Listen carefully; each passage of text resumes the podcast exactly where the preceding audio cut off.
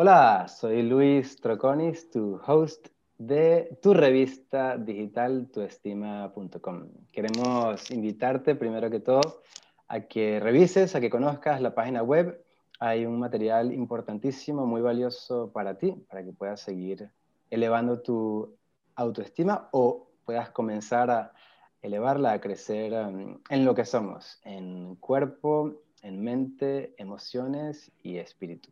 Eh, contamos con la colaboración de más de 30 autores, entre psicólogos, psiquiatras, terapeutas o terapistas, como es el caso de hoy, eh, coaches, motivadores, con, como te he dicho, contenido ah, muy valioso que puede ayudarte. Así que vamos de una vez con nuestra invitada de hoy, que es Alejandra Gaballet, a ver si lo he dicho correcto, sí, Gaballet. Correcto. Eh, desde México, ella es terapista familiar y te damos la bienvenida, Alejandra, muchas gracias por tu tiempo. Y bueno, aparte de preguntarte cómo estás, voy directamente con, con la primera pregunta, ya un, dos por uno para iniciar.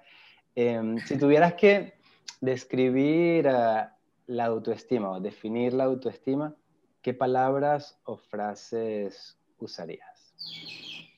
Qué buena pregunta, Luis. Primero que nada, gracias por la invitación y por el espacio. Y hablar de la autoestima es algo, que me encanta y me apasiona de verdad, pero es un tema muy amplio, entonces vamos a intentar aterrizarlo en esta entrevista para las familias que nos escuchan.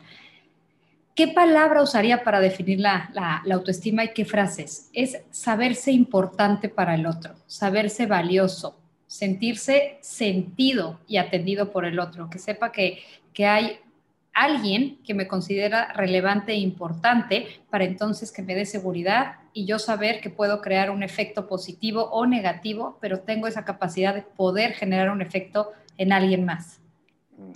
Fenomenal. Vale, y algo que va muy de la mano, bueno, quizás hay gente que lo considera sinónimo, es el amor propio, ¿no? Nuestra segunda pregunta es, ¿consideras que el amor propio ha sido fundamental para tu desarrollo personal, en desarrollo social, como pareja, en lo profesional?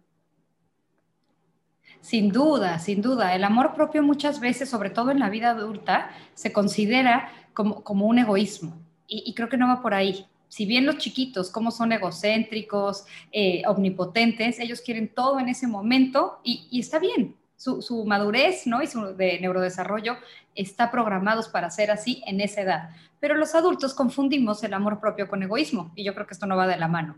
El amor propio lo definiría como darle a tu alma lo que en ese momento necesita, llenar tu corazón de lo que en ese momento le hace falta, eh, estar bien pendiente de tus propios límites eh, que hay que poner tanto contigo misma para no saturar agenda o decir a todo que sí, o no ser mamá de tiempo completo o no ser terapista de tiempo completo, saber decir sí y no según lo que tú vas necesitando. Creo que el amor propio sin duda ha afectado eh, de manera positiva en todos los, los aspectos también.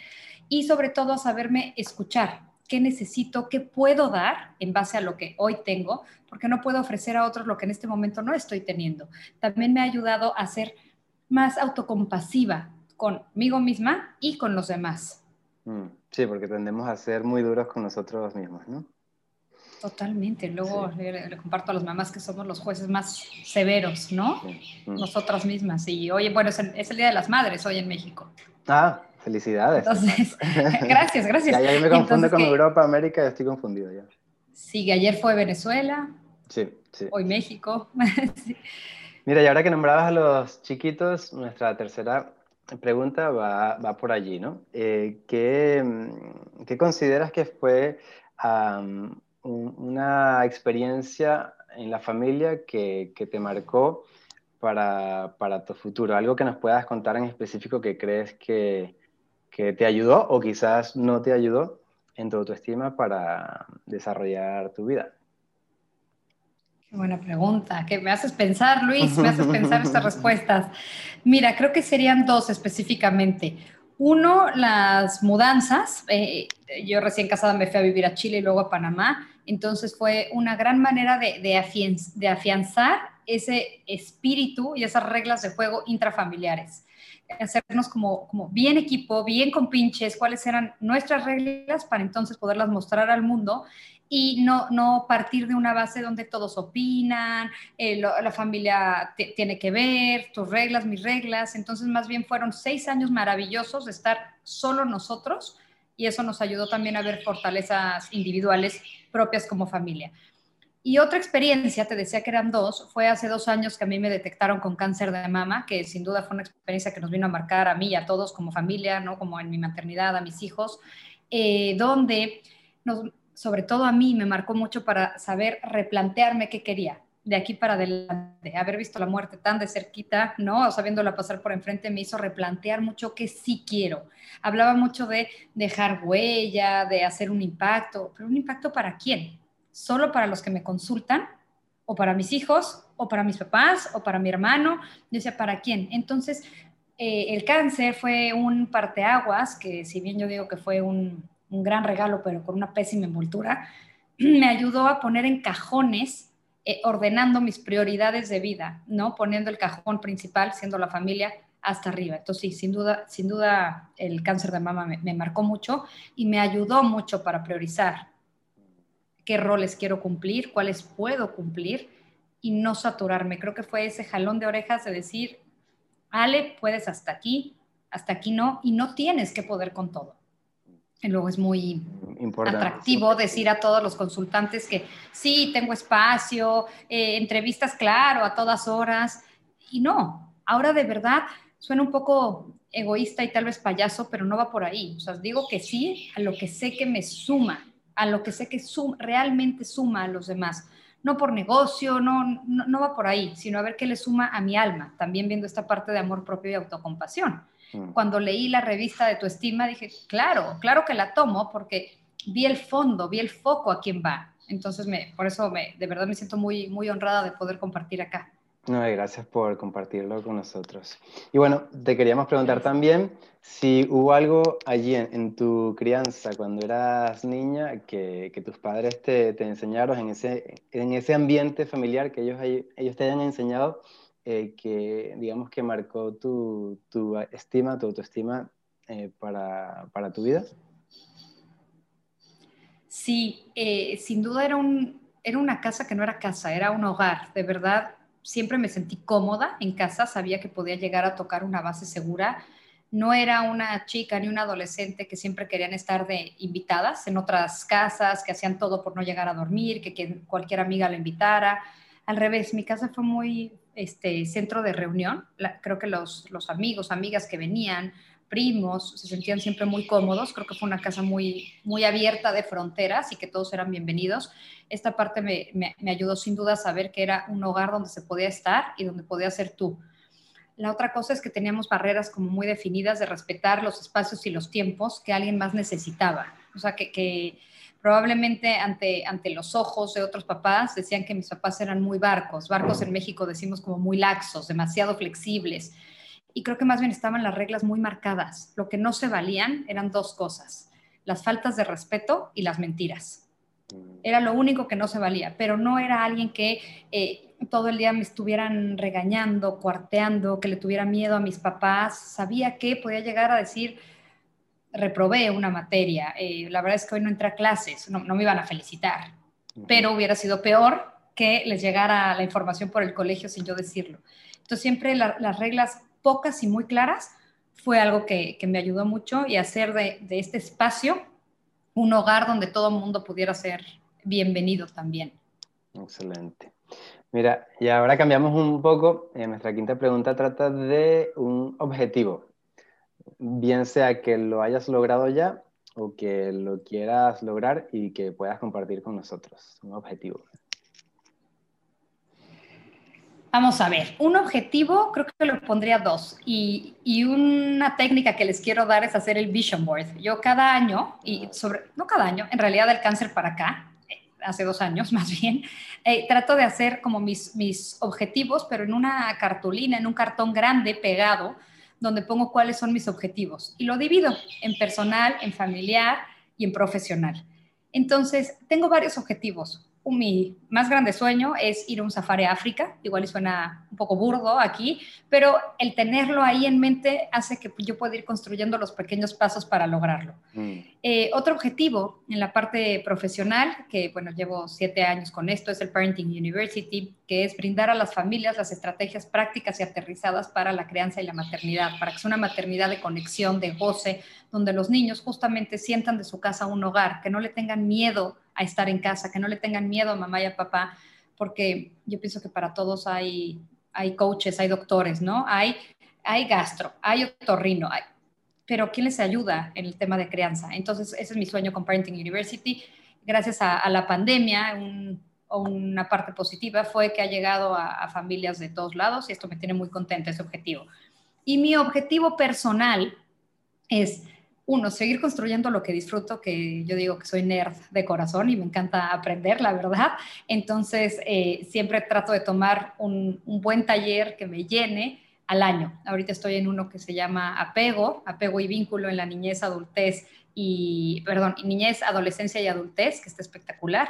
Y, y no me siento mal, lo tomo viernes y sábado donde no soy esposa, no soy mamá y soy estudiante y lo disfruto. Entonces ese es un objetivo, hacer esos espacios en la agenda para el ejercicio, para tomar un café caliente, cosa que en la pandemia lo dejé de hacer, eh, y, poder estudiar lo que me gusta.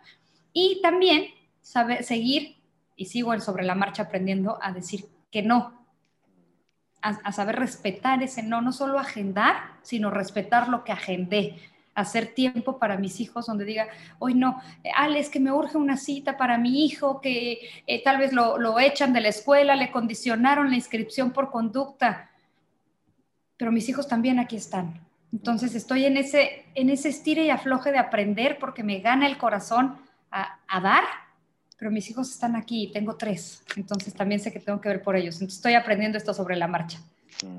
Muy bueno. Vale, y ahora te preguntamos qué le recomendarías a ese lector de tu estima, que es parte ya de, la familia, para elevar su autoestima. Wow. Mira, yo digo que sobredosis de autoestima nunca la hay. Este niño que dice, este adulto que dicen, es que lo malcriaron, lo consintieron y apapacharon de más. Qué bueno. Yo creo que aquí nunca hay sobredosis de autoestima. Yo diría que pueden hacer para aumentar esa autoestima. Lo primero, que es humildad y valentía a la vez, es echarse un clavado hacia adentro, ¿no? De decir, ¿qué me falta? ¿Qué me hace falta? Eh, y darse esos espacios para reconocer qué es en donde te sientes inseguro, probablemente débil, y vencer los miedos poco a poco. Yo digo que una recomendación es hacer todos los días algo que te haga sentir un poquito incómodo porque eso te va a ir acercando a tus objetivos. ¿Qué te da miedo? Em, ¿Salir a la, calle sola? ¿Crees que dependías totalmente de alguien? Intentar. No te tienes que ir del país. Intentar de a poquito. Esos, esos pequeños miedos, esas pequeñas dosis de ansiedad y de miedo, irlas venciendo, porque eso da seguridad, seguridad propia y te enseña cuáles son tus propias fortalezas de carácter entonces te hace cultivarlas y poder ayudar a otros también. Y si no, por lo menos te ayudaste a ti. Y el autoestima también, el tú intentar algo nuevo y, reconocer estas fortalezas de carácter y al cultivarlas, entonces también te da esa famosa autoestima que es saber que puedes. Eso es el autoestima. Saberte importante para ti mismo y entonces podrás hacer un impacto en los demás pero no podemos otra vez ofrecer lo que no, lo que no tenemos. Entonces yo digo que cierta incomodidad ayuda. Un ejemplo tal vez ahora en la pandemia, hubo cuatro meses que no tuve ayuda en casa y era el trabajo a tope, los tres niños, mi esposo trabajando cuando empezó el home office, que era de sol a sol, ¿no? Donde no se respetaban mucho estos horarios, esta línea entre lo presencial y lo online que nos desbordó a muchos. Eh, fue bien pesado, bien pesado, pero yo soy mucho de rutina y estructura porque tengo que bañar, cenar, acostar niños para entonces ir al consultorio y mi día estaba así en la locura. dije, bueno, ¿y qué pasa si los baño un día sí y un día no? Pero eso iba contra, contra mi estructura, contra mi rutina, contra lo que le comparto a las mamás. Y me relajó tanto saber poder, saber hacer movimientos y estructura que en ese momento a mí me sumaban en tiempo y en calidad de vida sumaban a la relación y conexión con mis hijos y que no pasó nada. Mm. Son chiquitos, tienen nueve, hoy cumple cuatro, mi chiquito nació el Día de las Madres de México, tienen nueve, cuatro hoy y siete. ¿Qué tanto se pueden ensuciar unos niños? Claro, si fue día de salir al jardín, se mojaron, lodo, claro, pero no pasaba nada si no los bañaba un día sí y un día no. Y así lo hice y vi que tampoco pasa nada. Entonces, otro tip es bajarle un poquito a esa ansiedad que galopa al futuro, a un futuro que no ha llegado y que nos plantea escenarios que eres la peor mamá del mundo. Bajémosle el volumen a ese, a ese juez tan severo que somos nosotros mismos. Y yo creo que todo lo que sume a conectar contigo, eso es cultivar el autoestima. Otra recomendación sería practicar el mindfulness, ¿no? Esta palabra que está tan de moda, pero es frenar a la ansiedad. ¿Qué puedo hacer con lo que hoy tengo? En lo que tengo aquí y ahora. Y eso cultivarlo, porque eso es lo que nos va a dar conexión y vas a ver que nunca está tan mal. Ese panorama de generar autoestima de, y si no me atrevo, pero es que un tip es, ¿qué es lo peor que puede pasar? ¿Qué, ¿Qué, es lo peor que puede pasar? Y lo peor generalmente nunca pasa. Y si sí, ya lo viste y ya lo manejaste. Entonces es una estrategia que yo digo, atrevámonos a hacer algo nuevo cada día, desde probar algo diferente en la comida. Si estabas acostumbrado a usar ciertos tenis para correr, ahora ponte otros. ¿Qué es lo peor? Que no te acomoden, que te saquen una ampolla, listo, al día siguiente regresas a los mismos. Pero no etiquetemos si no hemos llegado ahí. Yo digo, no correr a donde no. La cabeza luego se va a lugares donde ni siquiera llegan. Eso fue alguna enseñanza del cáncer, ¿cierto? Mm. Sí, el cáncer. Oye, me, acuerdo que mi mamá me decía, ¿le estás nerviosa? ¿Quimioterapias? ¿Cuántas te van a tocar? sí, sí estoy nerviosa pero mis nervios no van a cambiar nada, mis preocupaciones no van a cambiar el resultado de la patología. Voy a hacer lo que me diga el doctor. Entonces, puedo sufrir de aquí al mes que me dan los resultados, imaginándome lo peor de lo peor, o día con día. ¿Y qué hice en esas esperas, que créanme que en la enfermedad del cáncer son largas? Fue respirar, respirar, estar conmigo misma, trataba de activarme también en ejercicio, trataba de hacer al menos media hora para mí, darme esos espacios yo digo child free, sin esposo, sin hijos, sin nadie, pero ¿qué me sume? Hay gente que es el ejercicio, otro que es irse al cine, otros que ver una película, otros tomarse un cafecito caliente o un póster rico. ¿Qué le suma nuestra alma? Y es muy rico sentir que le pudiste dar a tu cuerpo, a tus emociones y a tu salud mental y emocional lo que necesitaba, sin rendir cuentas a los demás. Hay veces que perdemos de vista este propósito y, y vivimos el propósito de los demás Mm. viendo qué se espera de nosotros, ¿no? Eh, Oye, Luis, mira, que, me encanta que seas mi host, qué buen entrevistador. No, gracias por invitarme, gracias por invitarme. Y, hasta ahí, eh, qué increíble tu estima, pero no tenemos que estar rindiendo cuentas a todo mundo. Si te rindes cuentas a ti, los demás lo valorarán. Y el que no lo valore, no lo valore y listo. Pero no vivamos esperando a que los demás nos valoren o no. Mm. Más bien, no perdamos de vista esta yo le llamo empatía equivocada, ¿no? No hay que ser de repente tan, tan empáticos, hay que ser empáticos con uno mismo. Mm, buen punto. Bueno, sin ser eh, pesimistas, nuestra penúltima pregunta tiene que ver, una vez más, conectada con la autoestima. Em, ¿Qué consideras que son las consecuencias de no estar conscientes de, la importancia de, trabajar nuestra autoestima a diario?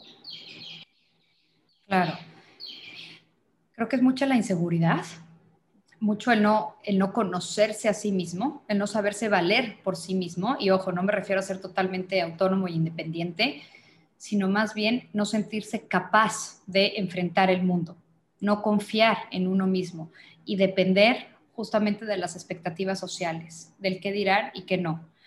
También creo que el, no cultivar la autoestima día a día te hace perder de vista cuáles son tus propios sueños y tus propios propósitos. Y muchas veces trae con la falta de autoestima, trae frustración, tristeza y muchos, a ver, la vida trae tropiezos, sin duda, pero si, si en vez de estar persiguiendo tus sueños, en donde sabes que tienes capacidad, en donde ya conociste tus fortalezas de carácter, estamos persiguiendo el de la expectativa social, es más difícil alcanzarlos porque es algo que tú, es un camino que tú no pavimentaste. Entonces, creo que las consecuencias son altos niveles de, frustración, de ansiedad y también de, esta poca flexibilidad cognitiva, eh, de, no saber equivocarnos. Creo que también la falta de autoestima no hace eh, como redirigir el rumbo de nuestro propósito. ¿sí? Creemos que se vive como fracaso, que yo, no me equivoco porque yo quería llegar a esto y vemos como si fuera llegar del punto A al B como una línea recta y creo que la falta de autoestima no, no, nos da la capacidad de poder llegar en zigzag, que a veces es un paso para atrás para poder volver a llegar. Ese, esa capacidad, la falta de autoestima, esa capacidad propia, creo que la falta de autoestima la nubla, la nubla porque no la conoce, o sea, no, no la conocemos. Creo que es eso, un, un poco futuro. Son, pueden ser adultos que se sienten poco queridos y poco valorados y entonces tratan de llenar esos huecos por temas externos, pero si viene a bien, conocer lo que están llenando. Entonces yo, bueno, como terapeuta siempre sugiero tener una base segura con quien, una, guía, los terapeutas, los psiquiatras tenemos luego mala fama, ¿no? Que vemos locos, vemos a gente con problemas. Y yo creo que no, porque al auto sí lo llevamos al servicio, a que circule, checamos la presión de las llantas. ¿Por qué sí hacemos eso? ¿Por qué estamos pendientes de, la, batería del reloj? De irnos a cortar el pelo, y hacer las luces, la pestaña enchinada, eh, todo eso sí, le damos mucho mantenimiento a otras cosas, pero creo que hay que darle mantenimiento a ese mundo interno de conocer qué necesita y darle ese mantenimiento, porque también tiene garantía. Entonces también hay que, hay que saber eh, ver la terapia y si no la terapia, un coach, alguien con quien tocar base segura que te acompañe en este camino, que se necesita nuevamente ser, ser humilde para aceptar que se necesita ayuda y mucha valentía también, porque creo que la falta de autoestima también hace creer que me las puedo sola y que no necesito de nadie. Sí. Bueno, y para terminar, por supuesto, con un tono positivo y a pesar de que pueda ser un poco repetitivo, el otro lado de, la moneda, ¿no? ¿Cuán importante consideras trabajar la autoestima a diario o por lo menos estar consciente de, de su existencia, ¿no? Ya, yo creo que para, para poderla hacer consciente, consciente y traerla de verdad como, como un objetivo, sí se debería trabajar diario, porque ahí es cuando se puede convertir en un ritual. Porque, por ejemplo, hay cosas que hacemos en automático, ¿no? Como tal vez nos despertamos, el baño, el café caliente, nos lavamos los dientes, pero no sé si tiene un, ritual, o sea, una emoción o un objetivo asociado a estas conductas. Creo que si vamos a hablar de autoestima, tenemos que poner un propósito en lo que nos va a hacer cultivarla para hacerla consciente. Creo que no podemos decir, ah, bueno, hoy, este año 2021 y aparte año pandémico, ah, voy a trabajar en la autoestima. Suena romantiquísimo, pero ¿cómo? ¿Cómo? Luego decimos, sí, voy a trabajar en mi salud física. Buenísimo. ¿Qué vas a hacer? Objetivos tangibles. Tomar más agua, dormirte temprano, hacer cardio 30 minutos al día, pero cosas tangibles y mi recomendación es que sean alcanzables. Es como los deportistas, no hicieron un Ironman, no hicieron un maratón sin haber hecho carreritas y sin haber hecho un poco de condición física. Creo que la autoestima lo es igual. No, no se vale decir que vamos a trabajar en nosotros mismos si no aterrizas el plan que te va a llevar ahí.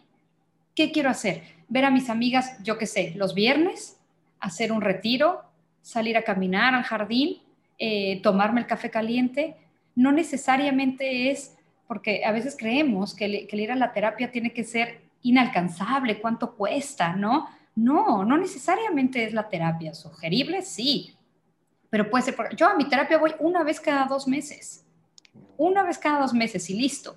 Y lo demás, sí hago todos los días algo que yo me pueda ir a la cama a decir, ¿qué hice hoy por mí? Por mí. Y si me faltó, y, esto es un ejercicio que les recomiendo, Luis, hacerlo antes de dormir. Si tú llegas a la cama y decir, no, no pude mencionar ninguna, ninguna actividad que haya hecho yo por mí hoy, Luis, entonces todavía tengo tiempo. Y yo lo que hago cuando esos días abrumadores, que tal vez no hay, no hay nada, lo que hago es me paro y medito. Me pongo, tal vez me lavo la cara y me pongo una cremita.